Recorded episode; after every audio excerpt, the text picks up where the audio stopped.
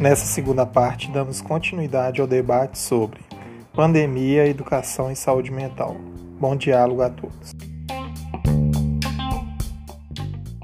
Inclusive, eu acredito que seja até já um ponto né, que entra dentro dessa questão que você está trazendo, é a medida provisória 934 de 2020, que fala justamente né, da garantia lá dos 200 dias letivos, né, que agora não é mais necessário o cumprimento, mas sim as 800 horas né, previstas em, na Lei de Diretrizes e Bases, né, cumprimento dessas 800 horas. A partir do ensino remoto, como que fica, né, como que essa garantia dessa efetivação desse direito, como fica a questão da aprendizagem, aprendizagem dos alunos, né? Até essa experiência mesmo, né, de dessa atividade, como não é todos os alunos que têm acesso ao ensino remoto, já diz aí de uma precarização. Uma parcela da população que tem o capital vai ter o acesso. E aí a gente está falando de um capital que permite a pessoa ter um celular, ter uma internet, tudo isso aí que envolve a técnica, né? Se o ensino passa, a técnica passa a ser um elemento essencial para esse ensino, né, no ensino à distância, entra nesse ponto também. Olha, Daniel, eu acredito que o cumprimento de 200 dias letivos ele é de fundamental importância, não só pelo seu aspecto pedagógico, mas pela manutenção de uma, de uma situação mais confortável e de segurança social mesmo para que essa criança fique numa escola protegida, minimamente protegida, minimamente é, com acesso né, a níveis nutricionais interessantes, que esteja num espaço protegido e apartado às vezes de um mundo extremamente violento que é o mundo fora da escola. Apenas o um cumprimento de carga horária nem sempre implica em necessariamente aprendizagem. E então eu acho que a gente tem que ter como horizonte muito claro é um direito efetivo, né, de aprendizagem daquele conteúdo que lá está, porque acreditamos que a escola ela tem um papel e, um desse, e esse papel passa necessariamente pela garantia da aprendizagem. Não é apenas uma frequência e nem é apenas né, um mecanismo de garantia de outros direitos, mas sim e também fundamentalmente esse direito de aprendizagem. O que, que vocês iam falar, gente? O que, que você ia falar, Warber? Queria fazer um gancho aqui, que o Daniel tinha até me perguntado ali, né, para mim e para o Max também sobre essa questão aí da, desse acesso, como que isso está sendo, né, durante a pandemia. E aí eu vou emendar também com a questão aí dos, dos 200 dias, né. Primeiro eu vou falar sobre os 200 dias rapidinho. Como o Fabrício falou, isso é uma necessidade. Passa por questões até de proteger o aluno mesmo, principalmente em zonas mais fragilizadas, né, de uma realidade mais cruel. E muitas vezes, como eu venho falando, a gente não tem noção do tanto que essa realidade é dura até que a gente começa a ter contato com ela, né? São coisas que, que eu digo assim que elas desafiam o poder da nossa imaginação. Porque por mais que a gente ouça falar, a gente depara com situações que elas são inimagináveis para a gente que vem de, de espaços privilegiados. Né? Eu não estou pensando, é, eu digo privilegiado, inclusive em relação a, principalmente em relação a essas populações, né? Eu venho aí da, da classe média é, baixa, nunca foi, eu nunca tive mordomias e tal. Inclusive na minha família eu sou, eu sou um dos primeiros a ter formação superior e em instituição pública, né, na universidade pública eu sou o primeiro da família. Então assim, eu tô longe, muito longe de vir das camadas mais privilegiadas, que muitas vezes foi o que eu me deparei na, na universidade mesmo, né? Então se, se nem eu tinha condições de imaginar o que é essa realidade, eu fico imaginando assim, vários colegas e tudo mais, né? Então, assim, o ensino, ele desafia a nossa capacidade de imaginação, como eu disse. E esses 200 dias letivos, eles são fundamentais para proteger esse aluno de coisas que a gente aqui nem consegue imaginar. Então, esse é o primeiro ponto. Na situação da pandemia, isso fica muito complicado, porque você não pode ter aglomeração, né? Então não tem como a gente colocar por 200 dias os meninos é num espaço físico é, reunidos. Então isso gera um problema e aí eu fico aqui pensando que essas crianças, esses jovens que já têm muitos problemas em casa, eles agora estão ali sozinhos diante de questões sem qualquer apoio da escola. Essa pandemia, quando ela acabar e as escolas retornarem, a gente vai viver sequelas disso por muito tempo, né? Então, com certeza, aí a gente vai ver adolescentes que já estavam em situações precárias em situações ainda mais precárias e o que já era ruim vai piorar. E sobre essa experiência é, do ensino virtual, né? É, e o adoecimento e tudo isso, eu estava até conferindo aqui no, no meu sistema para perceber o acesso dos alunos. Então, por exemplo, a minha, a minha disciplina, lá a gente está trabalhando com, com esquemas de módulos, então em determinados períodos os alunos eles vão se dedicar exclusivamente a algumas matérias e vai acontecendo revezamento disso até o fim do ano. Então, por exemplo, a minha matéria, História, ela começou na quarta-feira. E aí, até agora, a gente está na sexta, tem aluno que não acessou o sistema. Por que, que eles não acessaram, eu não sei. Como eu falei, eu estou numa condição educacional e numa condição de ensino privilegiada frente ao que é a média do país. Então, é, lá a gente conseguiu fazer um mapeamento de quantos alunos tiveram acesso, foi fornecido o computador para os que não tiveram, instalaram um programa de, de fornecer financiamento, financiar a internet para pessoas que não tinham condições. A gente lá tem alunos na zona rural, então essas questões ficam ainda mais complexas, né? Mas a gente conseguiu fornecer o acesso básico. Ainda assim, a gente sabe que tem aluno, por exemplo, que acessa pelo celular, e aí ele não, às vezes não consegue visualizar tudo muito bem, às vezes ele fica disperso, né? Porque o celular tá ali, ele vai olhar o WhatsApp, vai olhar outras coisas. Então, isso tudo fica muito difícil para o pro professor, fica difícil para o aluno. E eu fico aqui imaginando, tentando imaginar a situação aí do, do, do Max, meu colega aí, né?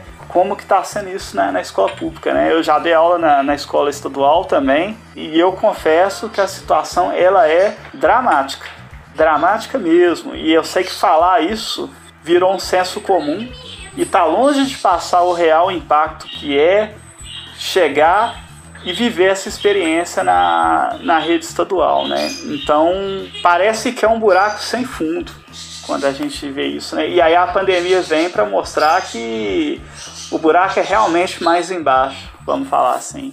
Vou pegar o gancho aqui do nosso colega, o Arley, né? E inicio aqui a pensar o seguinte. Até queria perguntar ao Daniel. Daniel, você tem filho? Sim, tenho uma filha. Tem uma filha. É, um aninho, ainda não tá na escola, mas em breve. Então agora, Daniel, pensa se você não tivesse como dar a oportunidade de sua filha ter acesso a todos os meios de, que está sendo construído, esse pacote tecnológico, esse desenvolvimento de ensino remoto. Eu gostaria de fazer essa, essa reflexão também para as pessoas que estão nos ouvindo. Você tem um filho, como é que ficaria? Como é que nós vamos fazer? Vamos apenas aceitar? E outra, pegando a fala do Fabrício, primeiro momento. Escola se faz só por fazer exercício? É isso que é escola? É isso que nós queremos? Por isso que há um convite nesse exato momento da sociedade debater sobre isso. O que tipo de escola nós queremos? Quando eu falo desse meio tecnológico, eu não estou excluindo né, a necessidade do momento. É necessário que se tenha tudo que está sendo produzido, porém, tem que ter acesso a todos. Todos têm que ter acesso. E segundo, eu entendo, e aí compartilhando com a ideia dos colegas, que nós temos aí, nós temos que preservar os 200 dias letivos. Porque nós vamos chegar para aquele aluno que não teve acesso quando voltarmos, né? Por uma hora a gente vai voltar, né? Deus vai criar uma vacina e nós vamos voltar. Aquele aluno que não teve, a gente chega, passa aquele pacote de atividade, ele faz em casa, no outro dia a gente vai lá dar o visto e tal, e ele no outro ano vai passar. Como é que fica, como é que vai ficar também essa questão do aluno de um ano para o outro. Vamos encurtar o currículo? É que são coisas a se pensar. A única certeza que eu tenho é que temos que ser contra as 800 horas. No caso, tem que ser cumprido rigorosamente os 200 dias letivos, principalmente para a classe popular. Não tem como a gente aceitar essa política imediatista de uma parte ser produzido pelo meio tecnológico se nem todos têm acesso. Se nem todos têm acesso, e assim, é claro, os professores que estão ouvindo sabem disso, não é todos que têm acesso, os alunos, além de ter acesso, muitas vezes, aí entra o que o Arlen até colocou, muitas vezes é de, de forma precária, porque divide principalmente a tecnologia em casa, às vezes ele tem acesso, mas é pelo celular do pai, Às vezes tem acesso pelo computador, mas é do pai, é da mãe. Então muitas vezes eles mandam as questões para os professores poderem ajudar em determinadas horas, porque não tem o, o momento, não tem a, a ferramenta tecnológica à disposição deles. Teremos que pensar no que queremos para essa geração, para essas pessoas que estão sendo excluídas do direito dela. Se nós continuarmos com esse pensamento de cumprir 800 horas, excluindo os 200 dias letivos, nós estaremos trazendo um grande problema educacional para o país, principalmente para a classe popular. Então, temos sim que pensar, construir uma política de modo que todos tenham o seu direito preservado. O fato, Max, é, o fato é que eu acho que existe uma preocupação excessiva em reprovar ou não reprovar né, os alunos, etc. Mas o fato é que a gente tem que ter consciência de que o ano de 2020, o ano letivo, ele não existiu. Não existe processo de retenção. O menino ele estava na sexta série, ele vai continuar na sexta série porque ele não viu esse conteúdo, né? Em geral, em geral, eu estou falando isso, né? O, o que existe é um processo de aprendizagem muito improvisado que não garante o efetivo direito de aprendizagem. E aí, nesse contexto, é, a gente tem que realmente avaliar se vale a pena a gente pensar numa, numa aprovação ou num avançar de série automaticamente, sem garantir que esse menino tenha aprendido. E, ao mesmo tempo, não significa que ele tenha sido reprovado. Esse ano ele não existiu na prática. É isso que a gente tem que ter claro pra gente. Eu, como da sua fala, claro, né, é isso. Né? Não existiu o ano de 2020. A gente tem que ter essa clareza, até porque se a gente pegar o, contexto antes da pandemia, nós já tínhamos grandes problemas na educação. O pós-pandemia, esse problema pode se aprofundar, principalmente com, de novo, com teto de gasto que não tiraram, que não não, não acabaram é, com essa eu, política. Oi. E eu, eu vi esses dias que a preocupação deles, inclusive, é manter o teto, o teto de gastos, né? Então, assim, a gente está numa situação apocalíptica, praticamente, e a preocupação é manter o teto de gastos. Quer dizer, assim, é o que a gente vem falando aqui. É importante agora fundir mais do que nunca a questão econômica com a questão educacional, né? Essas coisas elas andam juntas. Educação, a gente tem muito esse discurso empresarial ah, não é gasto, é investimento. Mas quando chega ali, eles lidam como gasto. Por que, que é gasto para eles? Porque, em grande parte, a política vem abandonando a educação. Quer dizer, sempre foi abandonada, né? mas agora a gente está num contexto no qual o, o pobre ele é claramente descartável e ele é expressamente descartável. Né? Isso é falado é, tá claro para quem quer ouvir. O então, oi. Quem tá abandonando a educação é o Estado, né? Exatamente. Porque o mercado tá doido com esse, com esse nicho, né? Claro. Então, claro. a gente tem que começar a pensar nisso. O que, na verdade, o Estado tá abandonando pro, pro mercado ó, absorver esse, é, esse nicho, esse ambiente no Brasil. Então a gente tem esse grande problema mesmo, que temos que pensar no que qual é o futuro e qual é o rumo desse país, buscando melhorar também as condições sociais e melhorar também as condições na educação. Porque melhorando as condições da educação é melhorar para todos, inclusive para o profissional que se encontra nessa situação de hoje. Olha, eu falo que a educação no Brasil como um todo, ela sempre foi de um nível muito ruim. E aí quando eu falo isso, as pessoas pensam na educação pública mas a rede privada também é muito ruim. É, vamos pensar aqui que a gente tem um sistema de ensino minimamente refém do Enem e antes era do vestibular. Então, quer dizer assim, você vicia toda a lógica educacional ao menino passar numa prova quando ele termina o ensino médio e entrar na universidade. E a gente sabe que em grande parte das pessoas que entram na universidade são da classe privilegiada. É, e eu falo isso porque essa parece uma realidade inquestionável para gente. E não é assim em outros lugares, né? Por exemplo, na Argentina você não tem vestibular. Alguns cursos fazem uma seleção, mas geralmente você tem acesso. Né? A Argentina fez uma, uma reforma universitária no começo do século XX, que melhorou muito a situação lá em relação à educação. Tem problemas, mas é, mantém um certo nível de, de seleção, né, né? Não é todo mundo que faz universidade, já existe uma, uma seleção socioeconômica muitas vezes ali, né? Cultu cultural e socioeconômica. Dentro da universidade também existe um esquema de que as pessoas que não se adaptam acabam saindo.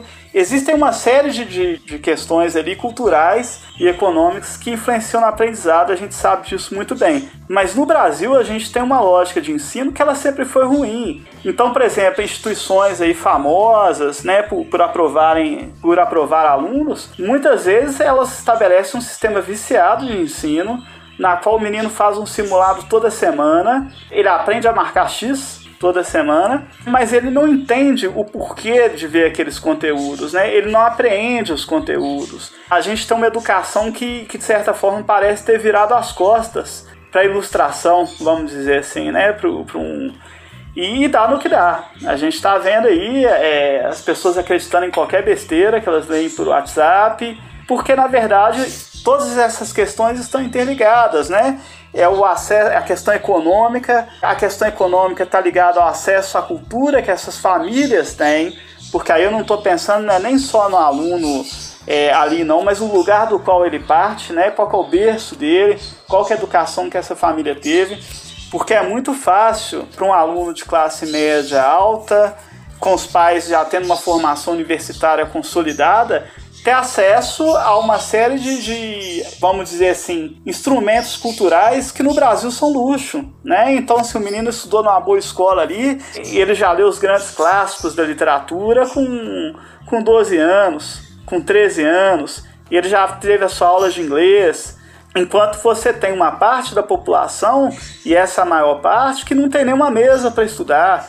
A gente sabe como é que é, a gente sabe que tem aluno que não tem banheiro em casa. E aí eu pergunto: alguém que já imaginou o que é não ter banheiro em casa? E você ter que usar o banheiro do vizinho para fazer suas necessidades? E aí você ter que ter autorização na escola? Por exemplo, o aluno X ele tem autorização para usar o banheiro sempre que ele precisar, porque ele não tem em casa.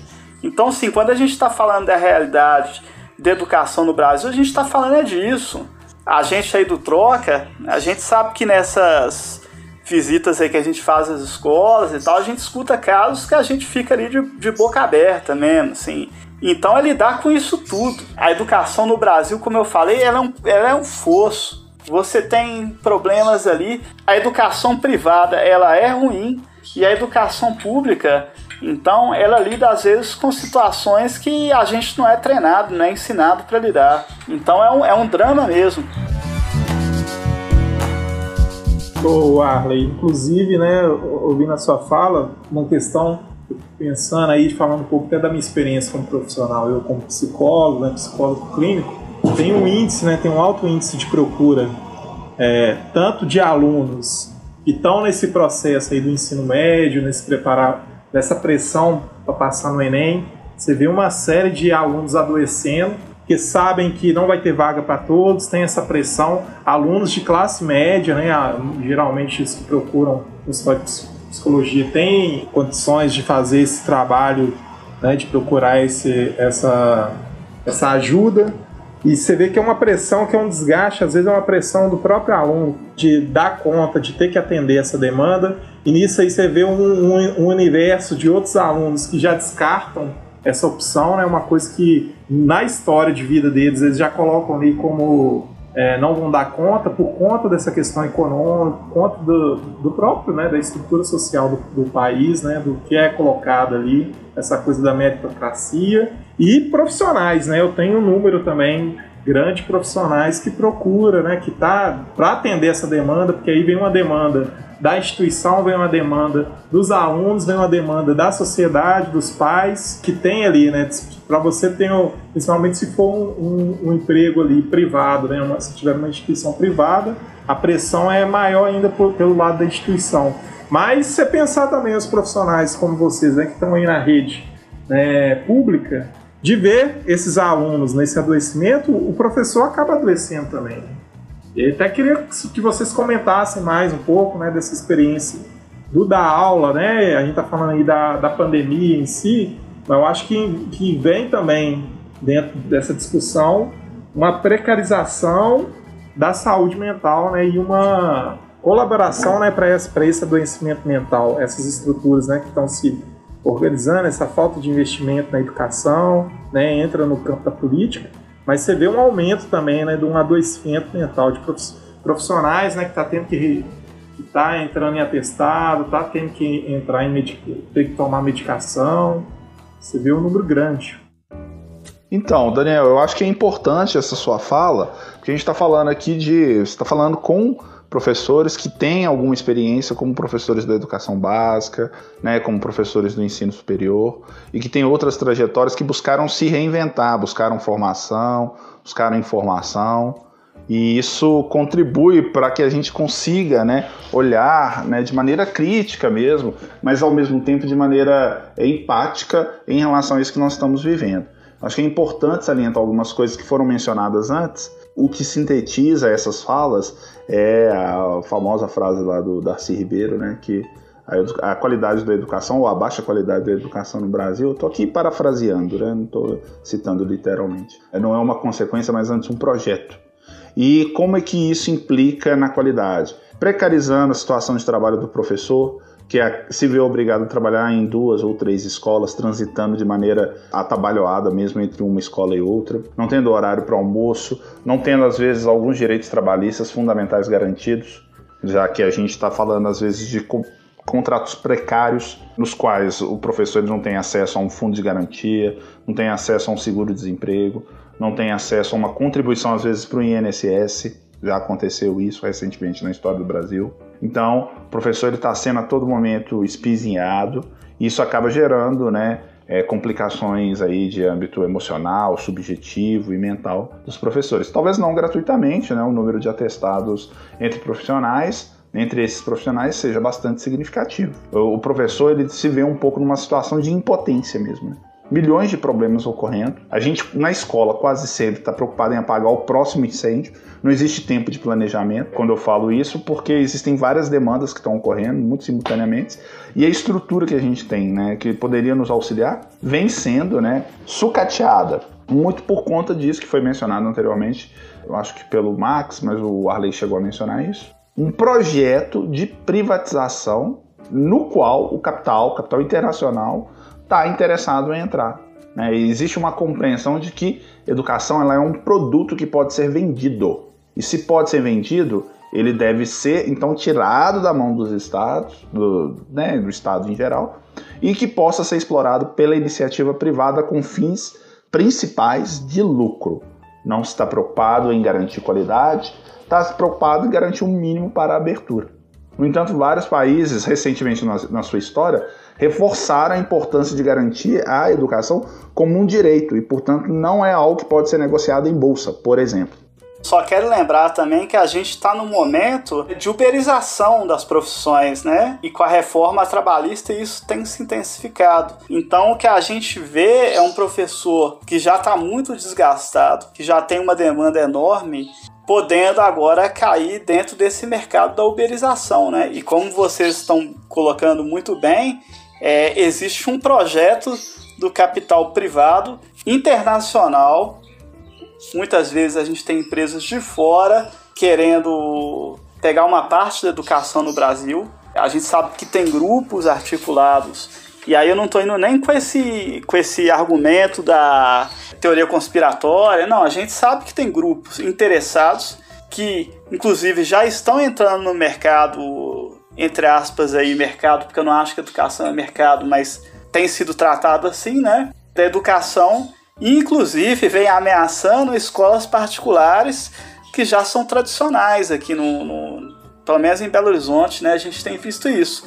Isso tudo que a gente está vendo, né? Não é gratuito, não é fruto do acaso, mas existe toda uma, uma, uma nova lógica trabalhista, educacional, mercadológica, que essas ordens estão se relacionando e estão chegando no campo da educação, né? Então a gente vai ver aí em pouco tempo e a pandemia ela acelera esse processo, o ensino à distância acelera esse processo da uberização do professor. É o que a gente vem discutindo aqui o tempo todo.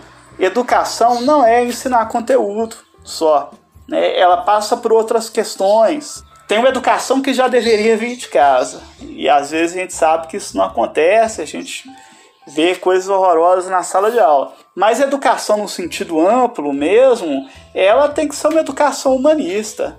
Ela não tá para formar, ela não deve formar o cara para o mercado. Ok, pode ser, a gente pode pensar assim e incluir dentro de uma formação mais ampla uma formação que pense nas questões do mercado, vamos dizer assim, né? Que não crie um profissional ingênuo. Isso é muito importante.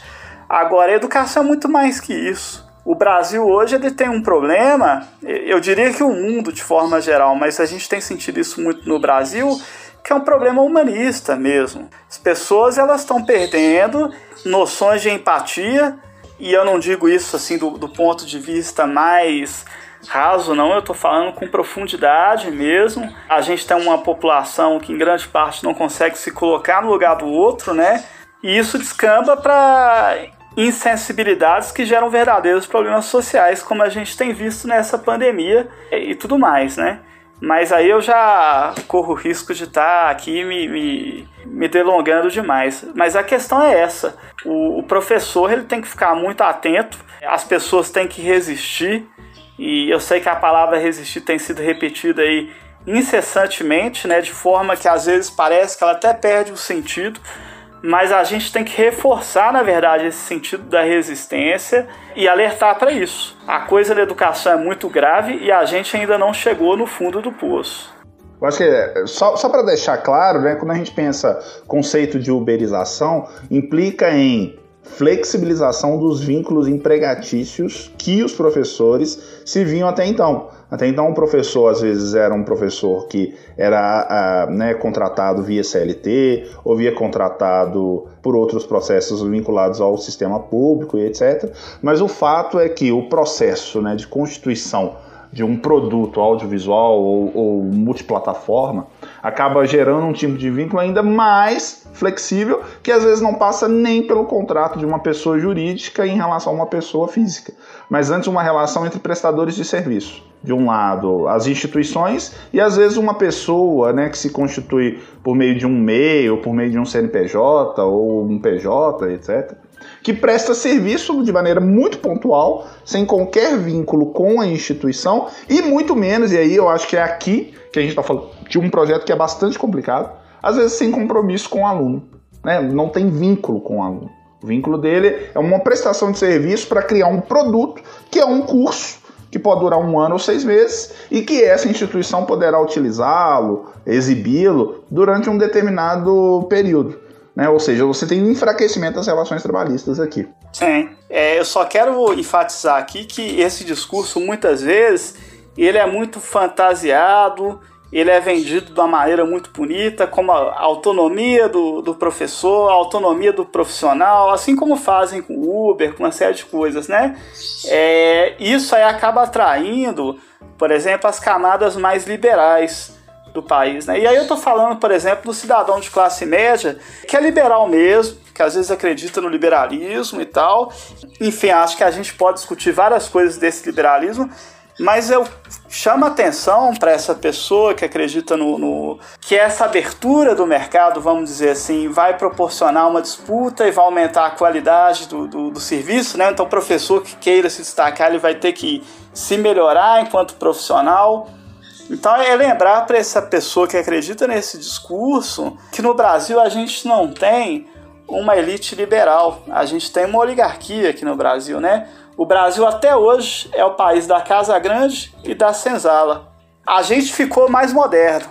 A gente modernizou a Casa Grande a Senzala, mas ainda é o país da Casa Grande e da Senzala. Hoje a Casa Grande é o apartamento de cobertura no Morumbi e a Senzala é Paraisópolis, né? São as favelas e vilas do Brasil. E eu digo mais, eu digo que o, o, ambiente do qual a gente veio, entre aspas, né, no qual a gente se formou, a universidade, é uma extensão da Casa Grande. É, ainda que a gente não, não goste disso, ainda que a gente tenha dificuldade em assumir isso, mas quando você olha para a universidade, ela é uma extensão da Casa Grande no Brasil, né? Ela é majoritariamente branca, é, de classe média, e é parte de uma elite também, né? Que, que Não tô com isso tirando o crédito da universidade, falando que o que se produz lá não é válido, mas a gente precisa se repensar, inclusive enquanto universidade também, né? É isso que eu tô falando, por exemplo, de ir para quando a gente vai para a escola pública, a gente dá de cara com uma realidade que a gente nem imagina que é, né? E, isso, e encarar essa realidade é combater a casa grande que é a nossa casa grande também, né? Vamos dizer assim. É, mas assim, só umas observações antes de passar a palavra pro, pro Max. É importante a gente fazer aqui, é claro, nuançar um pouco o argumento, porque é, tradicionalmente a universidade era o espaço de reprodução das elites brasileiras. No entanto, né, com avançar democratização, né, com avançar da universidade, ampliação do número de vagas, isso é obviamente eu não estou falando de um passado muito recente na história do Brasil, mas sim um, um passado que talvez remonta aí os anos 60, a partir dos anos 60, dos anos 70. Né, a, a universidade ela se diversificou e vários grupos outros começaram a ter acesso a essa universidade sem, é claro, né, obviamente, quebrar essa preponderância de espaço de reprodução das elites, mas é importante salientar que outros grupos passaram a frequentar essa universidade, não é disso que a gente está falando. No entanto, é importante perceber que esse espaço ele ainda assim era, mas é algo que está em vias de mudança, né? No sentido de que existe um ataque a todo o setor público e isso implica a universidade também, talvez um dos últimos espaços de resistência a governos autoritários, a, go a governos que lidam mal com o diálogo, que lidam mal com a, uma gestão democrática ampliada, com amplo debate com a sociedade civil é, organizada ou não, né, mas um espaço também de receber etc. É, um retorno mesmo. É, e aí, nesse sentido, a universidade também vem recebendo ataque, talvez nos últimos anos, aí sim, por deixar de ser um espaço exclusivo de reprodução dessas elites, né? Quando eu falo reprodução, é uma reprodução social, né, de formação universitária, que permite ocupar é, espaços e cargos próprios da elite.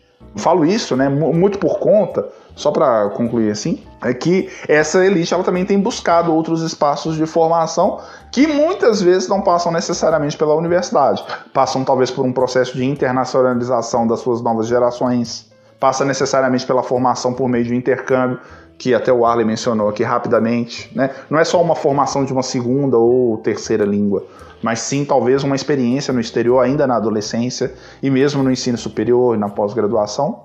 E não que uma coisa signifique a outra, mas eu só estou apontando aqui que essa elite ela vem apontando, vem criando outros espaços de, de, de, de formação de reprodução social que não necessariamente ou até evitam né, o contato com outros grupos sociais. Sim, não, eu não tô. Você colocou bem, não, minha intenção aqui não é atacar as universidades, né, que já vêm sendo atacadas, mas eu chamo a atenção para essa necessidade que a gente tem de tirar a casa grande de dentro da gente, né? De, de entender primeiro que ela é parte da gente, e esse é um primeiro processo, e o segundo de retirar ela com certeza a gente teve ali é, nos últimos anos né, um processo de democratização da universidade, mas ele precisa se intensificar, né? Mas a, a universidade já precisa se tornar radicalmente democrática, vamos dizer assim. E isso implica, eu acho que, por exemplo, a atuação na escola pública, ela colabora bastante para isso, né? Então acho que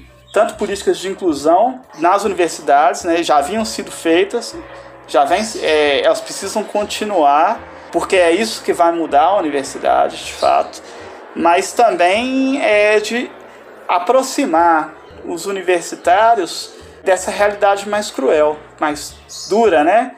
Que a gente está falando aqui, principalmente nos cursos de licenciatura. Então, então é isso. As elites não são homogêneas, né? Isso é importante frisar também. Então, para contribuir, né, depois dessa aula, né, são, são questões que entrelaçam, né, a questão aí do adoecimento e uma questão também política, porque na verdade o que a gente vem, vem observando é um problema dentro dessa discussão de adoecimento profissional, uma questão sanitária, né, porque como eu falei, não acontece por causa da pandemia, isso já vinha acontecendo, né, e com a fala dos colegas também, isso é muito pelo desmanche que está sendo feito da escola pública, aos poucos, né? tirando né, recursos da escola pública, principalmente. E, e, e esse processo vai ocorrer agora com maior intensidade, principalmente com a reforma administrativa. que tem se buscado. O governo agora, a proposta dele realmente é acabar com a, essa questão estatutária e, e, e, e, colocar e trazer um outro, uma outra discussão educacional que é para o setor privado. É aquela coisa que o Arley tinha colocado, que o Estado, a cada dia que passa, né, a gente dialogando aqui, o Estado está se eximindo da sua responsabilidade e entregando para o mercado. Então, acho, mais uma vez, convido a todos a virem conversar, dialogar sobre isso, porque há uma grande necessidade para a gente rever os contornos dessa educação pública, né? E a gente precisa o mais rápido possível. Só lembrando também que a gente tem como mudar as coisas. Uma vez uma professora me perguntou, tá, você falou tudo isso aí, tá, e o que, eu posso fazer? Tá aí, tá o Fundeb, vamos ficar de olho, né? O Fundeb é, é o fundo que vai financiar né, a educação básica. Vamos começar a observar quem está votando contra. Tá aí, ó, 2022 está próximo. 2020, esse ano, temos eleições. Prefeito, vereadores. Vamos começar a fazer uma pesquisa? O que, que esses, essas pessoas fizeram para a sociedade? Vamos lá, vamos fazer essa pesquisa, porque é assim que a gente vai conseguir mudar esse país. Será que eles falaram uma coisa e fizeram outra? Será que eles estão de acordo com nossos ideais? Qual é a proposta deles? Qual é a proposta para a educação? Antigamente a gente via, né, eu bem mais novo, eu lembro, né, nos anos 90, os candidatos falavam muito de construir escolas. Hoje, eu não ouço ninguém falando mais em construir escolas. As escolas são superlotadas, né? Então, um número excessivo de alunos dentro de sala, nas escolas públicas, principalmente. E o professor tendo que dar o seu jeito dentro da sala, contornar várias situações, o que acarreta nisso? Está aí o adoecimento profissional. Então vamos lá, gente, vamos ficar de olho, observar. A gente tem o poder na mão. Agora cabe a gente fazer uso correto dele. Porque o meu voto vale um e o do governador, do prefeito, do presidente, do senador, do deputado também vale um. A gente só tem que aprender a como utilizar isso de modo correto.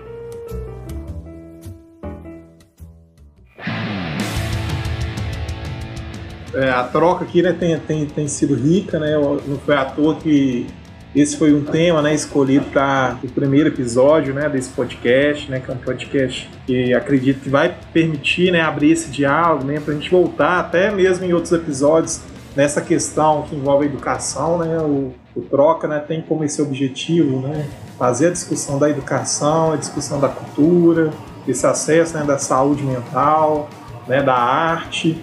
E, e, é um tema né, que não tem como a gente se, esgotar ele aqui nesse, nessa uma hora, uma hora e meia né, de podcast. Dá para estender e ampliar, né, aprofundar nas discussões, mas infelizmente a gente tem que fechar, né? Eu, eu gostaria de pedir para vocês uma consideração final, né? Quem quiser falar aí para fechar esse raciocínio e deixar em aberto mesmo que esse tema volte, né? Em outros podcasts, em outros episódios.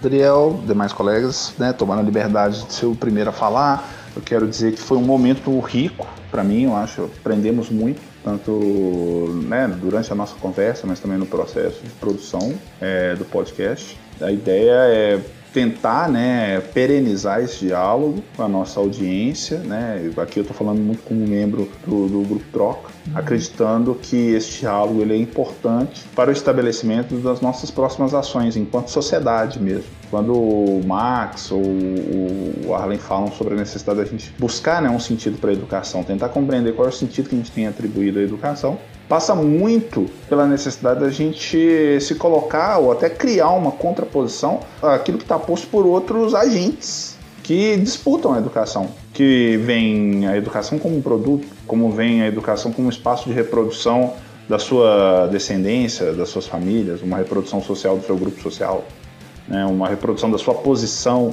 social. Então é importante a gente ter claro como sociedade que é importante daqui para frente, mais do que nunca, de maneira urgente, a gente tentar refletir e construir né, isso que a gente tem pensado como uma educação pública, gratuita e de qualidade, né, qual o sentido dela. Fico muito feliz de ter participado desse primeiro debate, né, esse debate de abertura do nosso podcast. Deixo o convite né, para que os demais interessados nos acompanhem nas redes sociais e em outros podcasts. Estou muito feliz de estar aqui vendo esse projeto decolar. Muito obrigado mais uma vez, estou muito feliz por participar.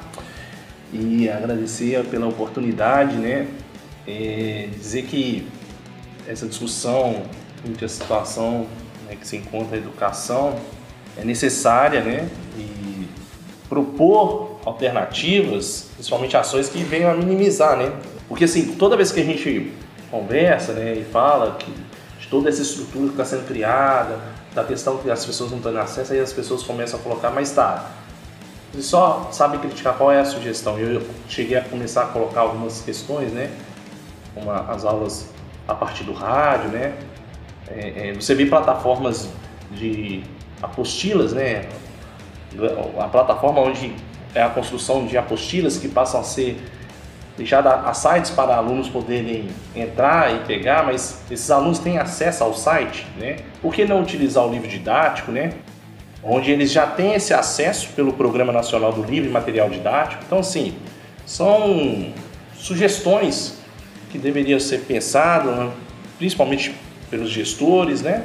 Para que as ações sejam mais eficazes, que, que seja otimizado principalmente o gasto nesse momento tão complicado, né?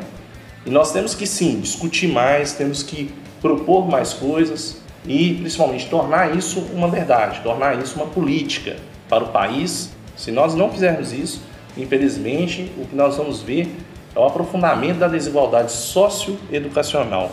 É necessário esse espaço de debate, esse espaço de reflexões para podermos propor e pensar numa perspectiva de futuro melhor. Obrigado. Eu queria só agradecer mesmo pela participação.